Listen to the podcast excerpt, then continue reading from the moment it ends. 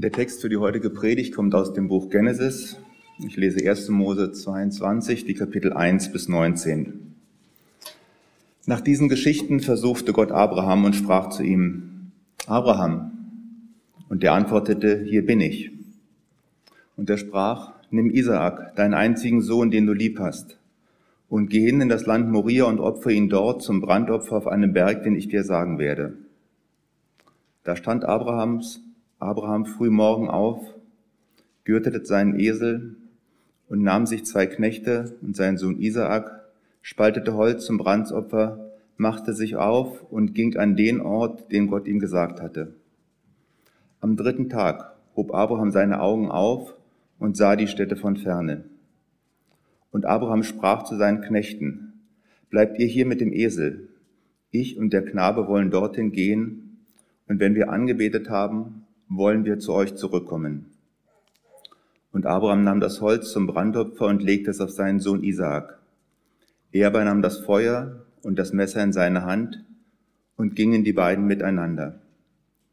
Da sprach Isaak zu seinem Vater Abraham, Mein Vater. Abraham antwortete, Hier bin ich, mein Sohn. Und er sprach, Siehe, hier ist Feuer und Holz wo ist aber das Schaf zum Brandopfer? Abraham antwortete, Mein Sohn, Gott wird sich ersehen ein Schaf zum Brandopfer. Und gingen die beiden miteinander. Und als sie an die Stätte kamen, die Gott ihm gesagt hatte, baute Abraham dort einen Altar und legte das Holz darauf und band seinen Sohn Isaak, legte ihn auf den Altar oben auf das Holz und reckte seine Hand aus und fasste das Messer, dass er seinen Sohn schlachtete. Da rief ihm der Engel des Herrn vom Himmel her und sprach, Abraham, Abraham. Er antwortete, hier bin ich. Er sprach, lege deine Hand nicht an den Knaben und tu ihm nichts, denn nun weiß ich, dass du Gott fürchtest und hast deines einzigen Sohnes nicht verschont um meinetwillen. Da hob Abraham seine Augen auf und sah einen Widder hinter sich im Gestrüpp mit seinen Hörnern hängen und ging hin und nahm den Witter und opferte ihn zum Brandopfer an seines Sohnes Stadt. Und Abraham nannte die Stätte, der Herr sieht. Der Herr heute sagt, auf dem Berg, da der Herr sich sehen lässt. Und der Engel des Herrn rief Abraham abermals vom Himmel her und sprach, ich habe bei mir selbst geschworen, sprach der Herr, weil du solches getan hast und hast deines einzigen Sohnes nicht verschont, will ich dich segnen und deine Nachkommen mehren wie die Sterne am Himmel und wie dem Sand am Ufer des Meeres. Und deine Nachkommen sollen die Tore ihrer Feinde besitzen. Und durch deine Nachkommen sollen alle Völker auf Erden gesegnet werden, weil du meiner Stimme gehorcht hast. So kehrte Abraham zurück zu seinen Knechten. Und sie machten sich auf und zogen miteinander nach Beersheba, und Abraham blieb da selbst. Ich möchte für der Predigt noch ein Gebet sprechen.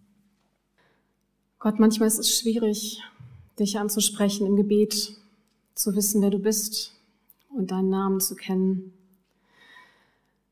Gott, hilf uns heute, deinen Text, deine Bibel, deine Geschichten so zu hören, dass wir etwas mehr wissen, wer du bist, wer du für uns sein willst und wer wir sein können. Amen. Ja, ihr habt es mitbekommen, die Fastenzeit hat angefangen und im Berlin-Projekt haben wir ja jedes Jahr in der Fastenzeit immer ein besonderes Motto, an dem sich auch unsere Predigtreihe dann die ganze Fastenzeit bis einschließlich Ostern hin ausrichtet, neben anderen Projekten, Formaten. Ähm, wer es noch nicht mitbekommen hat, ihr könnt euch gern anmelden. Ihr werdet nachher wahrscheinlich auch nochmal zwei, drei Sätze dazu hören, beziehungsweise findet auch nochmal Informationen im Flyer. Ja, Fastenzeit hat begonnen und wir haben uns entschieden, das Motto für die folgenden Wochen Loslassen zu nennen. Los, Doppelpunkt, lassen. Und unsere Predigten heute und in den nächsten Wochen werden sich darin orientieren und werden jedes Mal einen anderen Aspekt ähm, von Loslassen ähm, in den Fokus nehmen. Und heute soll es um Gottesbilder gehen. Um Gottesbilder, die wir vielleicht loslassen können oder sollen. Gottesbilder, die verletzen, die uns auch verletzt haben, Gottesbilder, die schaden, die vergiften und die einem mitunter sogar das Beten völlig unmöglich machen können.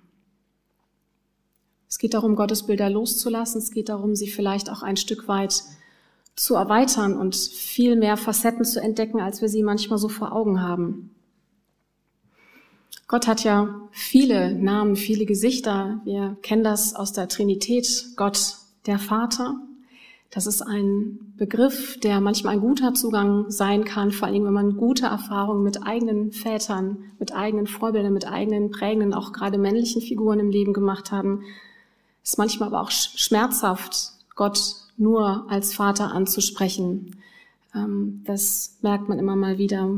Trinitarisch ist Gott auch in Jesus, in Christus zu finden. Und wenn man statt zu Gott Vater zu Jesus betet oder zu Christus betet, kann sich da manchmal auch eine kleine Veränderung ergeben.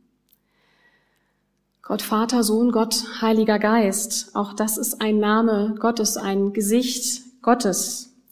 Und auch das gibt's wieder unter verschiedenen Namen. Im Hebräischen ist Gottes Geist Ruach, das ist eine weibliche Form, die Geistkraft Gottes eine feminine Idee. Gerade in der orthodoxen Kirche ist auch die Idee der Sophia sehr stark, die man auch biblisch findet. Sophia, die Weisheit Gottes, mit der in der orthodoxen Kirche ähm, Christus gemeint ist als die göttliche Weisheit, das menschgewordene Wort Gottes, der Logos. Ähm, es ist aber auch ebenso die Bezeichnung für den Heiligen Geist, also Ruach, die Heilige Geistkraft, Sophia, die Weisheit. Also auch eine Menge weiblicher Begriffe, die wir für Gott finden, die in unserer Kirche manchmal ein bisschen verschütt geworden sind. Und überhaupt, auch in der Bibel lässt sich das finden. Also wir kennen die Begriffe von Gott dem König oder das Bild von Gott als Richter oder Gott als, Gott als Fels, Gott als Heilender. Ähm, das sind klassische, durchaus auch männliche Bilder, aber es gibt eben auch die weiblichen Bilder. Gott als die Quelle, Gott als Mutter, Gott als Henne, die ihre Küken unter ihren schützenden Flügeln birgt. Das ist zum Beispiel ein Begriff, der in Psalm 63 eine Rolle spielt. Ich hätte also zum Beispiel über Psalm 63 beten, äh, predigen können. Dann hätten wir vielleicht dieses sehr schöne Bild uns ein bisschen genauer angeguckt. Und wo sind wir gelandet? Bei Abraham und Isaak. Ich muss gestehen, das ist für mich einer der wirklich herausforderndsten Texte der Bibel und es ist auch tatsächlich so, es ist einer der zentralen großen Texte des Judentums, des Christentums, sogar auch des Islam. Das ist ein Text mit einer unglaublichen langen Wirkungsgeschichte, ähm, der sehr zentral ist für das Alte Testament, die hebräische Bibel, der aber auch Echo-Resonanz findet, äh, wieder aufgenommen wird in seinen Motiven im Neuen Testament. Ähm, die berühmte Geschichte, die wir früher sehr viel häufiger als Opferung Isaaks bezeichnet haben, mittlerweile setzt sich eher der Begriff der Bindung Isaaks durch, weil es zum allerletzten zur Opferung nicht gekommen ist. Im Jüdischen wird es auch als Akedah bezeichnet. Es hat eine unglaubliche Wirkungsgeschichte entfacht. Man findet die Bindung Isaaks erzählt in Gemälden, in Kirchenfenstern, in der Liturgie, in der Literatur, vom Mittelalter bis heute, von der rabbinischen Literatur bis hin zu den Diskussionen der, der ähm, Aufklärer ähm, der, der Philosophie. Das werde ich heute alles gar nicht packen können, ist auch gar nicht Sinn der Sache, ähm, aber es zeigt, wie viel sich Menschen mit diesem Text auch gerieben haben, wie schwierig ist, wie sperrig er ist, was da für ein Konfliktpotenzial drin ist. Und das ist natürlich deswegen so, weil das eine Geschichte ist, in der der Gedanke an Gott und die Frage nach Gewalt und dem Willen Gottes ganz eng zusammenkommen auf eine sehr verstörende Art und Weise. Denn hier erscheint Gott ja als jemand, der zur Gewalt aufruft noch viel konkreter nicht einfach irgendwie zu Gewalt, zum Beispiel in einem politischen Kontext, in einem Krieg oder dergleichen, sondern es geht um die Ermordung, um die Opferung des eigenen Kindes. Was kann man eigentlich Schlimmeres von Gott sagen? Wenn es heute um das Thema Loslassen geht und ich vorhin so schön von der Henne gesprochen habe oder der Quelle oder Ruach, dann geht es mir heute aber nicht darum, dass wir diese schönen friedlichen Gottesbilder loslassen zugunsten eines gewaltvollen Gottesbildes.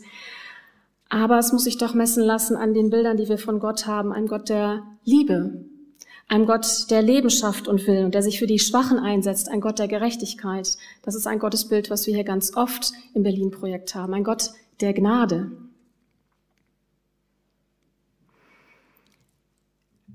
Ich werde euch heute keine Lösung für diesen Text anbieten können. Ich werde euch nicht sagen können, so und so muss man den Text lesen und damit geht bitte nach Hause. Also biblische Texte sind oft nicht sehr eindeutig und die spannendsten und auch die beste Literatur und auch die biblische Literatur ist gerade darin gut, wenn sie Spielräume öffnet, Ambivalenzen öffnet, Leerstellen lässt. Aber ich will versuchen, mit euch heute einen Weg zu gehen, in dem vielleicht zwei, drei neue, andere Perspektiven nochmal eine Rolle spielen und ihr könnt schauen, ob das vielleicht ein Zugang ist, der euch einen Zugang zu diesem Text ermöglicht und vielleicht nochmal einen Zugang zu anderen, zu neuen Gottesbildern oder auch vielleicht zu einem Gottesbild, was ihr auch loslassen könnt. Also da ist diese Stimme Gottes an Abraham. Es gibt einen direkten, unmittelbaren Kontakt zwischen Gott und Abraham. Gott, der ihn direkt anspricht und sagt, Abraham. Und Abraham antwortet, hier bin ich.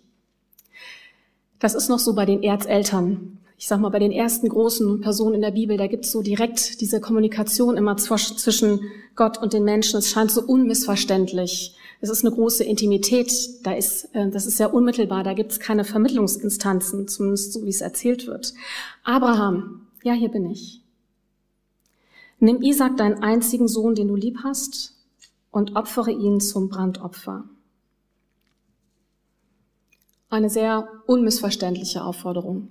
Ohne viel drumherum, ohne viel Erklärung. Opfere deinen Sohn, den einzigen Sohn, den du lieb hast.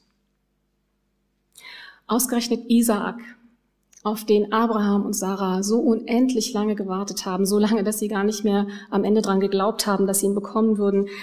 Die Ankündigung Gottes hat Sarah zum Lachen gebracht. Etwas, das Lachen von Sarah spiegelt sich im Namen von Isaak wieder.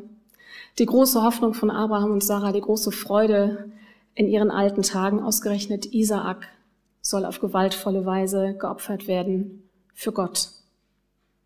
Wozu braucht Gott das? Abraham ist bekannt als Vorbild im Glauben, schon in der Bibel selbst. Also wir lesen das zum Beispiel auch bei Paulus, beim Römerbrief, im Hebräerbrief taucht es die Geschichte wieder auf. Das ist ein, eine sehr prägende Geschichte und so haben wir es auch oder die meisten von uns, denke ich, immer wieder gelernt, immer wieder gehört in Theologie, in Kirche.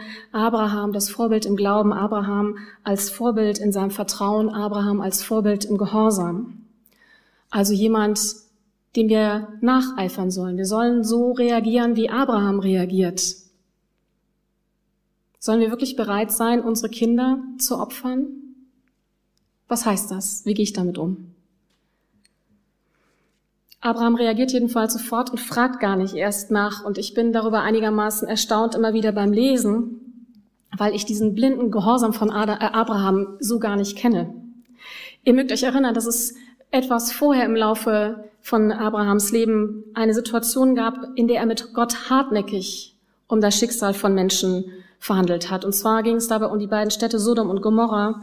Und Gott hatte dieser Erzählung nach die Vernichtung dieser Städte angedroht, weil ihre Sündhaftigkeit und Schuld einfach ein Maß für ihn erreicht hatte, dass er es nicht mehr tragen hat und diese Städte platt machen wollte. Und Abraham hat gesagt, hm, warte mal, also wenn da noch 50 Gerechte in diesen Städten sind, also 50 Menschen, die nicht in dieser Sünde leben, die keine Schuld auf sich geladen haben, kannst du da nicht wegen dieser 50 Menschen die Stadt doch noch erhalten? Er hat gesagt, naja, bei 50 Menschen, okay. Dann hat Abraham, hm, aber wenn es nur 45 Menschen sind, sagt Abraham.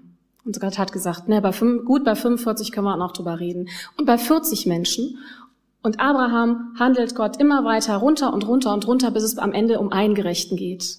Und Gott, Gott sagt am Ende, okay, wenn ein einziger Gerechter in dieser Stadt wohnt, dann will ich sie erhalten. Abraham verhandelt, er hat da gar keine Hemmungen mit Gott. Und hier geht es um seinen Sohn und nicht um Städte und möglicherweise fremde Leute, sondern hier geht es um seinen Sohn, den er liebt, auf den er lange gewartet hat. Und Abraham schweigt und packt seine Sachen und seinen Sohn und zieht los. Es gibt Interpretationen der Geschichte und ich finde, da ist auch viel dran, die davon ausgehen, dass Abraham irgendwie denkt, es wird schon alles gut gehen.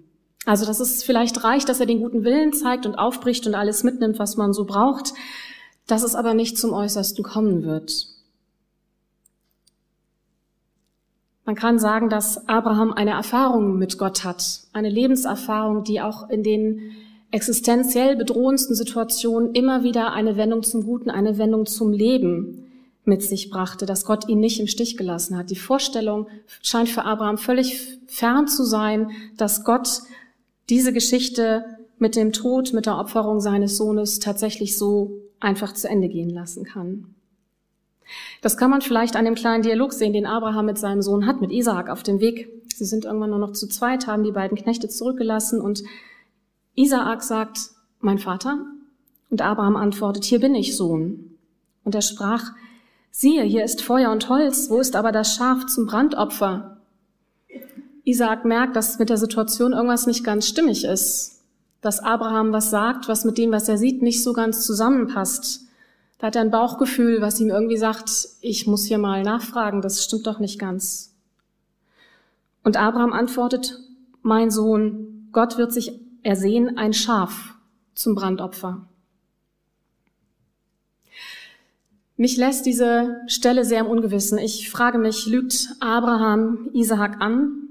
Oder ist das Schaf tatsächlich die Rettung, auf die er hofft, auf die er vertraut oder die er vielleicht in seinem inneren Auge sogar vor sich sieht, weil er sich das auch gar nicht anders vorstellen kann mit Gott? Oder macht Abraham sich am Ende selbst was vor? Der dänische Theologe Søren Kierkegaard hat diese Szene so beschrieben oder das Verhalten von Abraham. Er hat sich das so vorgestellt. Und die ganze Zeit glaubte er, also Abraham, er glaubte, dass Gott Isaak nicht von ihm fordern würde, während er doch bereit war, ihn zu opfern, wenn es verlangt würde. Er glaubte Kraft des Absurden, denn von menschlicher Berechnung konnte keine Rede sein. Und das war ja gerade das Absurde, dass Gott, der dies von ihm forderte, im nächsten Augenblick die Forderung widerrufen würde. Die Kraft des Absurden in einer Situation, die widersprüchlich ist, die für Abraham keinen Sinn macht, die nur dann Sinn machen kann, wenn Gott rettend wieder eingreift, aber eigentlich auch seiner eigenen Forderung entgegensteht. Was ist das für ein Glauben, diese Kraft des Absurden? Ein Glauben, der diese Ambivalenzen, in der Abraham steckt, nicht nur aushält, sondern sie auch tatsächlich aktiv eingeht und diesen Weg weitergeht.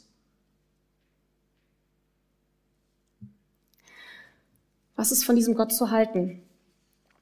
Im vierten Jahrhundert gab es den Kirchenvater Johannes von Chrysostomos, einer der großen wichtigen Kirchenväter. Und der hat in einem schlichten Satz gesagt, Gott tritt hier mit Gott in Widerspruch. Gott tritt hier mit Gott in Widerspruch. Die Aufforderung, geh und nimm deinen Sohn, ist sprachlich etwas, was man an einer anderen Stelle in der Geschichte von Abraham und Gott findet. Und zwar ist das ein Spiegel des Aufrufs, mit dem mit Gott und Abraham einmal alles angefangen hat. Und zwar, wenn man es im Hebräischen sieht, dieses äh, hebräische Lech Lecha, geh vor dich hin. Und zwar, geh vor dich hin ähm, aus deinem Land, aus deiner Verwandtschaft, aus der Familie deines Vaters in das Land, das ich dir lassen werde. Damit hat es angefangen mit der großen Verheißung von Land, von Familie, von Zukunft, wenn Abraham das zurücklässt, das loslässt, wo er gerade ist. Es war ein Aufbruch in Neues, eine Zukunft, eine Verheißung von Perspektive und von Nachkommenschaft. Also eine Verheißung nicht nur für Abraham, sondern eine, die weit über ihn hinausreicht. Und hier heißt es, geh Geh hin, nimm deinen Sohn, deinen einzigen, den du liebst, geh doch vor dich hin in das Land Moria. Lech lecha. Und hier droht auf einmal das absolute Gegenteil, das Ende von Nachkommenschaft. Es droht Tod. Es bedeutet das Ende von Zukunft. Kinder sind in der jüdisch-israelischen Tradition sind Verheißung von Zukunft. Davon, dass etwas bleibt nach mir, nach meinem Tod. Sie sind Lebensperspektive eines ganzen Volkes. Wenn Isaac stirbt, stirbt auch Abrahams Zukunft und alle Verheißungen von Gott werden hinfällig. Ein Gott, der im Widerspruch mit sich selbst ist, wie Chrysostomos sagt. Zieht Gott also hier nicht alles wieder zurück, was er jemals versprochen hat? Wie ist auf Gott noch Verlass, wenn alles wieder in Frage gestellt wird, was er, was er mir von sich sagt, was er mir von sich verspricht, was er mir verheißen hat. Ich glaube, das sind so schwankende Gottesbilder, die wir aus unserem eigenen Leben hin und wieder auch kennen. Und wie wir das in Lebenskrisen manchmal sehr hautnah und sehr existenziell spüren können. Was will denn Gott von mir, von meinem Leben? Wie passt alles zusammen? Was hat er mir denn versprochen?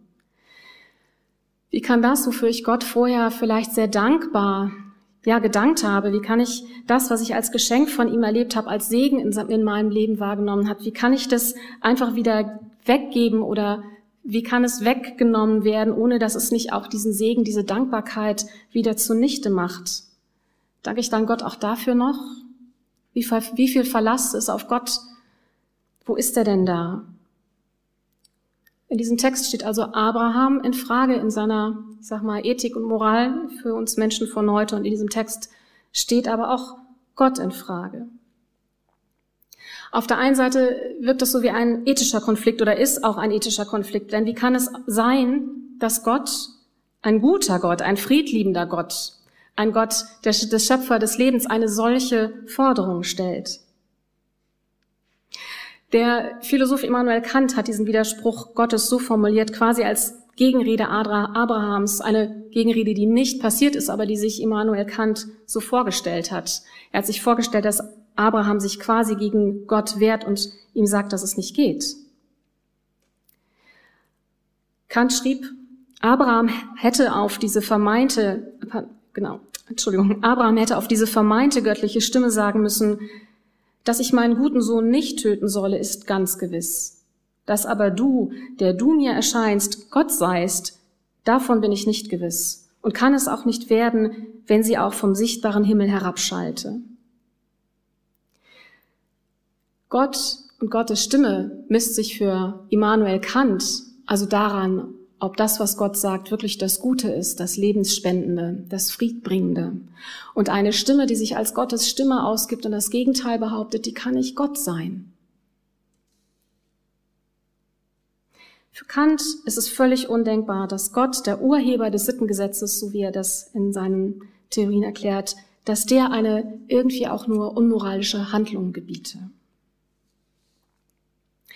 Also geht es hier um einen Konflikt zwischen Glauben und Ethik, wie das oft beschrieben wird, in dem der Glaube wichtiger ist als die Ethik? Was auch eine sehr merkwürdige Sache wäre, weil gerade der jüdische Glaube, die hebräische Bibel, weil der Glaube und Ethik so untrennbar miteinander verbunden sind und eigentlich nicht als Gegensatz gedacht werden können. Es ist aber auch eben nicht nur ein ethischer Konflikt, der ethische Konflikt ist eben immer auch ein Glaubenskonflikt, weil Gott seine eigenen Verheißungen in Frage zu stellen scheint. Und als Gott der Wahrheit, als Gott der Treue, wie kann er seine eigenen Verheißungen in Frage stellen? Gucken wir uns das nochmal genauer an, was Abraham also genau opfern soll. Da geht es um das konkrete Leben seines Sohnes und auch um die Zukunft. Wenn wir uns nochmal genauer hingucken und ein bisschen quasi zurückspulen, werden wir feststellen, es ist gar nicht das erste Opfer, das Abraham bringt. Das ist nicht das erste Opfer, ganz im Gegenteil. Für seine Zukunft und für sich selbst, für das Leben, das Abraham für sich leben möchte, für das er eine Vision hat, ein Leben, von dem er glaubt, dass es ihm zusteht, für das hat Abraham immer wieder andere Menschen geopfert und ihm sehr nahestehende Menschen geopfert. Und zwar ganz ohne, dass Gott das verlangt hätte. Zweimal hat er seine Frau Sarah im Stich gelassen und verraten, hat sie anderen Männern zur Verfügung gestellt, um sich selbst in Sicherheit zu bringen. Und dann gibt es ja nicht nur Isaak, den Sohn. Das ist interessant, wenn man sich die hebräische Übersetzung nochmal anschaut. Wir lesen die, ähm, den Satz ganz oft so, opfere deinen einzigen Sohn, den du lieb hast. Isaak ist nicht der einzige Sohn von Abraham. Er ist der einzige Sohn, den Abraham lieb hat. Aber es ist nicht der einzige Sohn. Er hat einen älteren Bruder, Ismael. Und diesen älteren Bruder hat Abraham zusammen mit der Mutter Hagar fortgeschickt in die Wüste, wo sie fast verhungert wären, wenn nicht ein Engel Gottes eingegriffen hätte. Er hat ihn also in die Möglichkeit des Todes geschickt, um mit Sarah, die an dieser Tat beteiligt war, um einen Konflikt auszuweichen, um einen Konflikt irgendwie zu beseitigen. Und hat seinen anderen Sohn verraten. Man muss schon sagen, dass Abraham, unser Vorbild im Glauben, ganz gut darin war, sich seinen Weg über das Unglück anderer zu bahnen. Unser Vorbild im Glauben. Vielleicht geht es gar nicht um so ein großes Idol. Vielleicht geht es manchmal um das Erschrecken darüber, dass wir in unseren Vorgängern im Glauben, in unseren Vorbildern im Glauben eben das entdecken, was auch in uns steckt. Denn das ist etwas, was ich glaube, das uns nicht ganz fremd ist, wenn wir uns trauen, da mal genauer hinzugucken. Wie oft sind wir denn bereit, es genauso zu halten und andere zu opfern, weil es uns dient? Oder auch mit der Begründung, dass es für eine größere Sache ist. Ich will da heute gar nicht in die Politik gehen. Wir können in unserer eigenen Lebenswelten, auch hier in Kirche und Gemeinde, gucken. Ihr kriegt es ja mit, die Medien sind voll von Geschichten über Gewalt, die Menschen in Kirche erlebt haben. Und in den ganz großen Buchstaben mit der größten Aufmerksamkeit sieht man das momentan in den Diskussionen, den erschreckenden über die katholische Kirche, die römisch-katholische Kirche.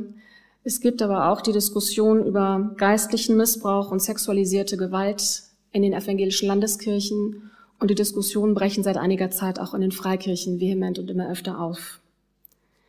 Es ist Gewalt, die real ist, und die bei uns passiert und die auch nicht abgeschlossen sind, sondern das ist etwas, was hier immer noch Menschen erleben. Und wie oft geht es bei sexualisierter Gewalt und bei geistlichem Missbrauch eben auch um Menschen oder wie oft sind die daran beteiligt, die für uns als Vorbilder im Glauben dienen. Also die ganz besondere Gottesmänner sind, manchmal auch Gottesfrauen, aber ganz besondere Menschen mit besonderem Charisma, mit besonderen Gaben, die in der Lage sind, Menschen mitzureißen, die Gemeinde gestalten, die große Projekte gestalten, die für Kirche so eine wichtige Bedeutung haben, die Gemeinden aufbauen können, die wachsen lassen können, die wahnsinnig einnehmend und überzeugend sind und die viel in Gang bringen. Menschen, die bewundert werden, weil sie wirklich was schaffen und die Menschen um sich herum prägen in dem, was sie tun und in dem, wie sie glauben und wie sie von Gott erzählen. Und die aber auch in diesem Windschatten mitunter Gewalt ausüben. Gewalt, die durchaus auch von der Umgebung zum Teil irgendwie geahnt oder wahrgenommen wird, die aber nicht ausgesprochen wird, weil man den Gedanken kaum zulassen kann, weil man diese Ambivalenz einer solchen Person so schlecht erträgt oder weil man vielleicht auch davon profitiert, dass da so eine prägende, charismatische Person ist, die so viel in Aufbruch bringt und ich wage ein bisschen die These, je mehr unsere Kirchen in Krisen sind oder sich in Krisen wähnen, desto wichtiger werden solche charismatischen Figuren werden, desto mehr macht man sich vielleicht auch manchmal abhängig. Wie oft erleben Menschen Missbrauch in Kirche unter dem Vorwand, und das sei Gottes Willen und unter entsprechenden religiösen Manipulationen. Und womit Sätzen nach Glaubensgehorsam in ganz unterschiedlichen Varianten, aber wo dann der eigene Wille, das eigene Bauchgefühl, die eigenen Grenzen, das eigene Gefühl für sich selbst und für die körperliche Selbstbestimmung, aber auch für die seelische, für die spirituelle Selbstbestimmung, wo das weggeschoben, weggeredet, ignoriert wird, wo das keine Rolle spielen darf. Ich muss gestehen, ich kann diese Geschichte von Abraham nicht lesen, ohne nicht an diese Dinge zu denken. Für mich schwingt das als ein möglicher Subtext mit und dann kann man mir vielleicht vorwerfen, dass ich das in diesen Text hineinlese, dass es da gar nicht drin steht. Ich glaube aber, dass wir sehr wohl unsere Lebensgeschichten, unsere Kirchengeschichten, unsere Realität immer wieder mit der Bibel ins Gespräch bringen und bringen sollten. Dass das auch eine Stimme ist, die wichtig ist, dass wir, dass wir uns streiten müssen, dass wir uns auseinandersetzen müssen, dass diese Erfahrung von Kirche und von Missbrauch eben auch was ist, was in solchen Geschichten wie der von Abraham einen möglichen Widerhall findet, weil solche Geschichten umgekehrt eben auch immer wieder benutzt worden sind und werden, um Menschen zu manipulieren und unter Druck zu setzen. Und dann entstehen Gottesbilder, gewaltvolle Gottesbilder, die sich in Menschen festfressen und die den eigenen Glauben vergiften können. Und das Zuhause des Gebets, weil das Vertrauen in Gott zerstört ist. Gott, der bei den Starken ist, die mich zerstören. Gott, der vermeintlich eine Kirche will, die die Schwachen der eigenen Gemeinde, dem eigenen Erfolg und Prestige dem eigenen Bild der Zukunft der eigenen Institution unterzuordnen bereit ist. Die stumm gemacht werden, so wie Isaac in dieser Geschichte auch irgendwann stumm ist und keine Sprache mehr hat.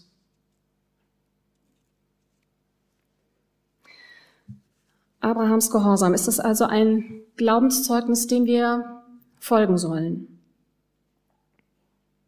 Ich nehme mal einen Gedanken von Clara Butting auf, einer Theologin, die mir bei diesem Text mit der Lektüre sehr geholfen hat. Und äh, sie sagt, sie hat eine Lesart von diesem Text, eine feministische Lesart dieses Textes, wo sie sagt, das ist keine Falle, die Herr Gott stellt. Was sie beschreibt, ist, dass sie sagt, Gott ruft Abraham in eine Konfliktsituation hinein. Eine Konfliktsituation, in der Abraham dann auch nicht mehr ausweichen kann. Eine Konfliktsituation, in der Abraham dem ausgesetzt wird, was er eben auch anderen angetan hat. Eine Situation, der er ja, wir haben es eben gehört, auch andere schon zuvor ausgesetzt hat. Ich glaube, eine große Stärke biblischer Geschichten ist, dass sie Gewalt immer wieder offenlegen. Sie verstecken sie nicht. Sie wird nicht schön geredet. Sie markieren sie. Selbst hier in dieser Geschichte, die auf den ersten Blick so wohlmeint auf der Seite Abrahams zu sein scheint, bleiben Ambivalenzen, bleiben Leerstellen. Was zum Beispiel nicht gemacht wird, es passiert nicht, dass Isaak dem Geschehen zustimmt und sich einverstanden erklärt. Isaak wird nicht zum Märtyrer und sagt, ja, mach das mit mir, ich bin einverstanden. Man hat auch kein Happy End zwischen Abraham und Isaak. Es bleibt eine Leerstelle, die sehr verstörend ist, die ich aber auch darin sehr heilsam finde, weil sie Raum lässt für das Unbehagen. Und dieses Unbehagen darf man diesem Text nicht nehmen. Das sind so die kleinen Hebel, glaube ich, in die man sich manchmal einklinken kann, um diesen Text für sich selbst so ein bisschen aufzubrechen. Ich glaube, dass das einer der Texte ist oder sein kann. Die Lesung, die ich heute dieses Textes anbiete, ist nicht die einzig gültige und schiebt alle anderen beiseite, sondern es, ist ein, es sind verschiedene Facetten in diesem Text aufkommen. Aber ich glaube, dass dieser Text einer dieser Texte ist, die Gewalt benennen. Und zwar auch Gewalt, die von denen ausgeht, die unseren Glauben prägen und die unsere Kirche prägen. Und das finden wir eben halt auch schon in der Bibel. Die Bibel ist da sehr ehrlich. Und das hat nichts von, ähm, das passiert halt so mit Gewalt, wo gehobelt wird, fallen Späne, das ist irgendwie so der Preis, den man zahlen muss, sondern es ist befreiend, weil da ein Tabu gebrochen wird. Wie schwer ist es, Gewalt zu benennen und wie viel schwerer fällt es uns noch, Gewalttäter zu benennen, wenn wir es selber sind und wenn es andere sind.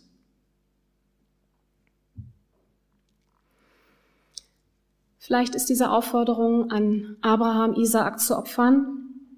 Vielleicht ist das der Weg, den Gott so mit Abraham gehen musste, damit Abraham am Ende bei sich selbst ankommt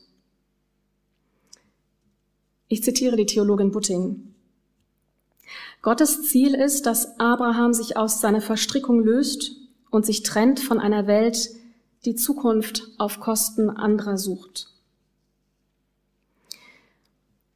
Vielleicht auch ein bisschen anders gesagt, nicht Abraham löst sich aus der Verstrickung, was übrigens ein sehr interessantes Wort ist im Zusammenhang mit der Bindung Isaaks.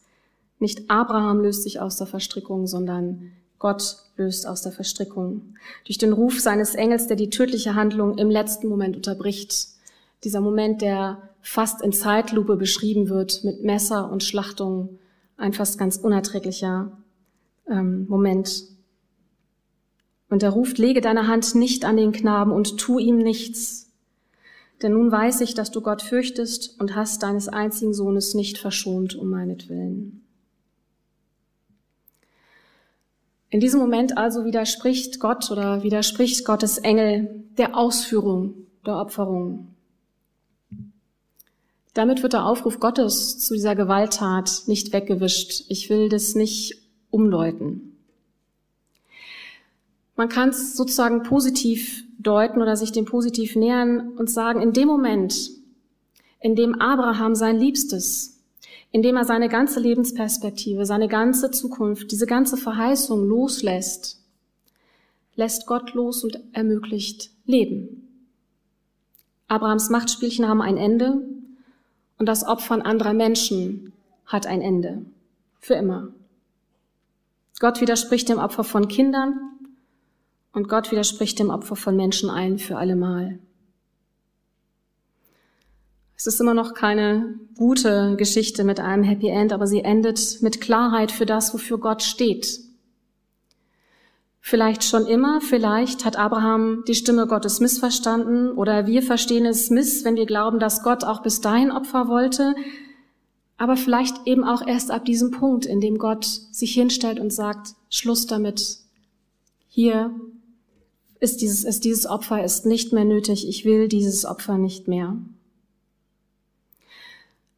Und das ist das Eigentliche. Man muss die Geschichte dann doch immer als Ganze lesen. Es gibt am Ende diesen Punkt, an dem Gott sagt, ich will nicht, dass wir Menschen für andere Ziele opfern, für unsere Kirche, für Gott, schon gar nicht unsere eigenen Kinder.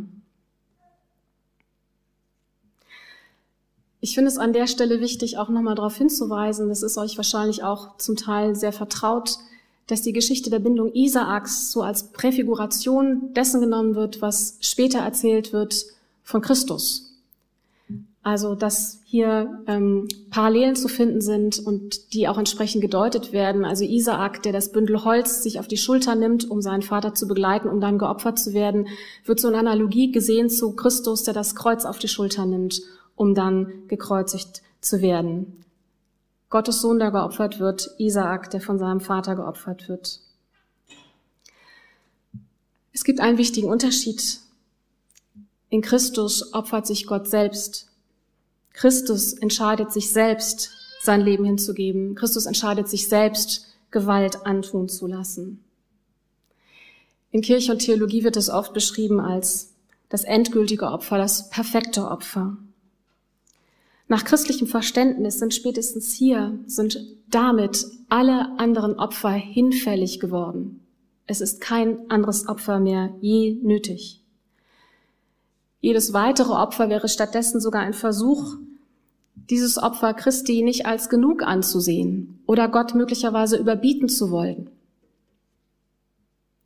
Gottes Opfer, Christus Opfer ist auch eine Aufforderung, unsere Opfer loszulassen, sie nicht immer wieder zu suchen, sie nicht immer wieder neu anzubieten.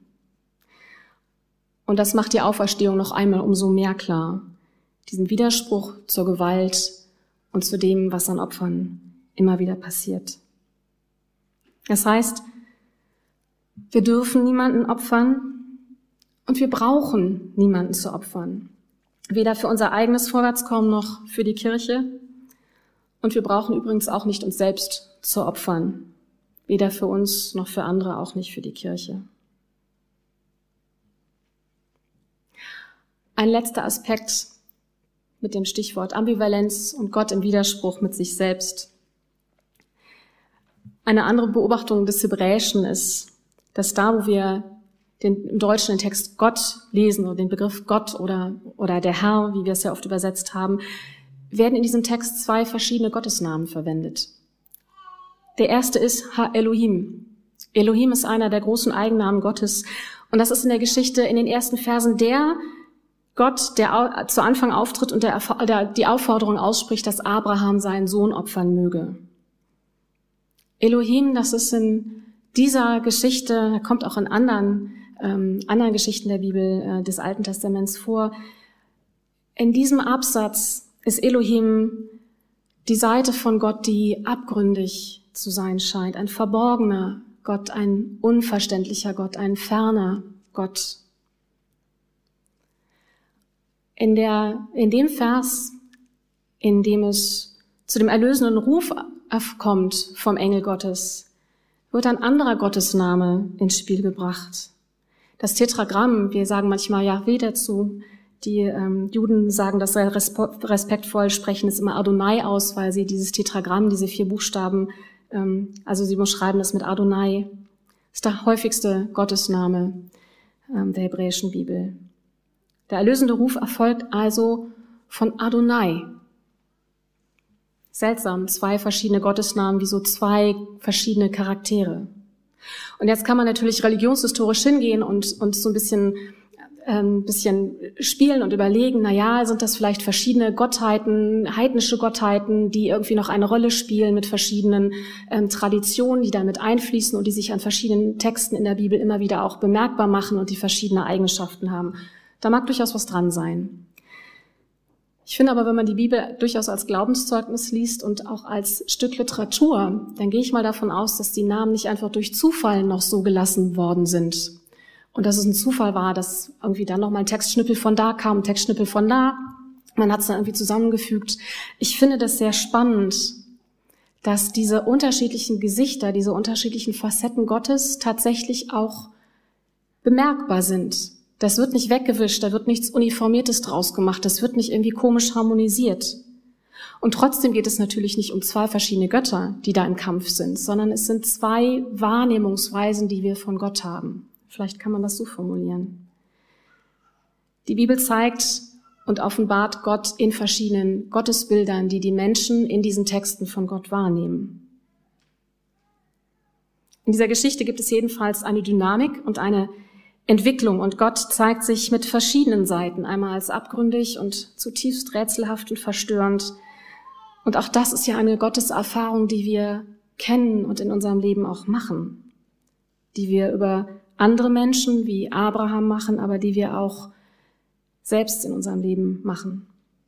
Und dann ist da die Gotteserfahrung, die Erfahrung von Gott, der Gewalt benennt und offenlegt, eine Gotteserfahrung, die in den Konflikt hineinführt, in dem wir nicht mehr ausweichen können und die Gotteserfahrung, dass in diesem Konflikt und in dieser Ausweglosigkeit der Widerspruch kommt und ein Weg heraus sich bahnt und dieser Gewalt ein Ende setzt. Gottesbilder in der Fastenzeit, Gottesbilder loslassen, Gottesbilder erweitern. Ich glaube tatsächlich nicht, dass wir gewaltvolle, schwierige Gottesbilder aus der Bibel ignorieren müssen, beiseite schieben müssen oder sie irgendwie dekonstruieren müssen. Ich merke immer wieder, die Bibel macht das selbst und bietet das selbst an. Die gewaltvollen Gottesbilder sind da, sie verschweigt sie nicht. Aber eigentlich ist die Pointe dieser biblischen Erzählung zufolge, und es gibt da auch ähnliche andere Geschichten, dieser biblischen Erzählung zufolge ist es Gott selbst, der seiner eigenen Gewalt Grenzen setzt. Es ist Gott selbst, der sein Bild korrigiert. Es ist Gott selbst, der unsere Wahrnehmung von sich selbst ändert. Gott selbst ist es, der uns auffordert und Wege ebnet, andere Bilder von ihm wahrzunehmen und zu denken. Ich will mit einem Text enden, der von einer Person geschrieben und veröffentlicht worden ist, die sexuellen Missbrauch in der Kirche erlebt hat. Es ist ein Text, das ein Gedicht sein kann oder aber auch ein Gebet. Ich glaube, ich lese es als Gebet am Ende. Ich träume dich, Gott, ist der Titel. Ich träume dich immer noch als Mächtigen, der Kinder preisgibt wenn die Angst mein Herz erreicht, dann höre ich dein Wort aus dem Mund derer, die Seelen zerbrechen, immer noch. Manchmal aber träume ich dich anders, Gott. Höre deine Nähe aus dem Mund derer, die mutig sind.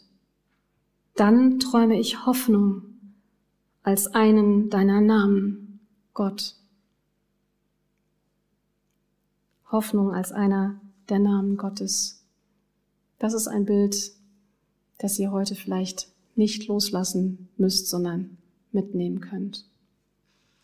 Amen.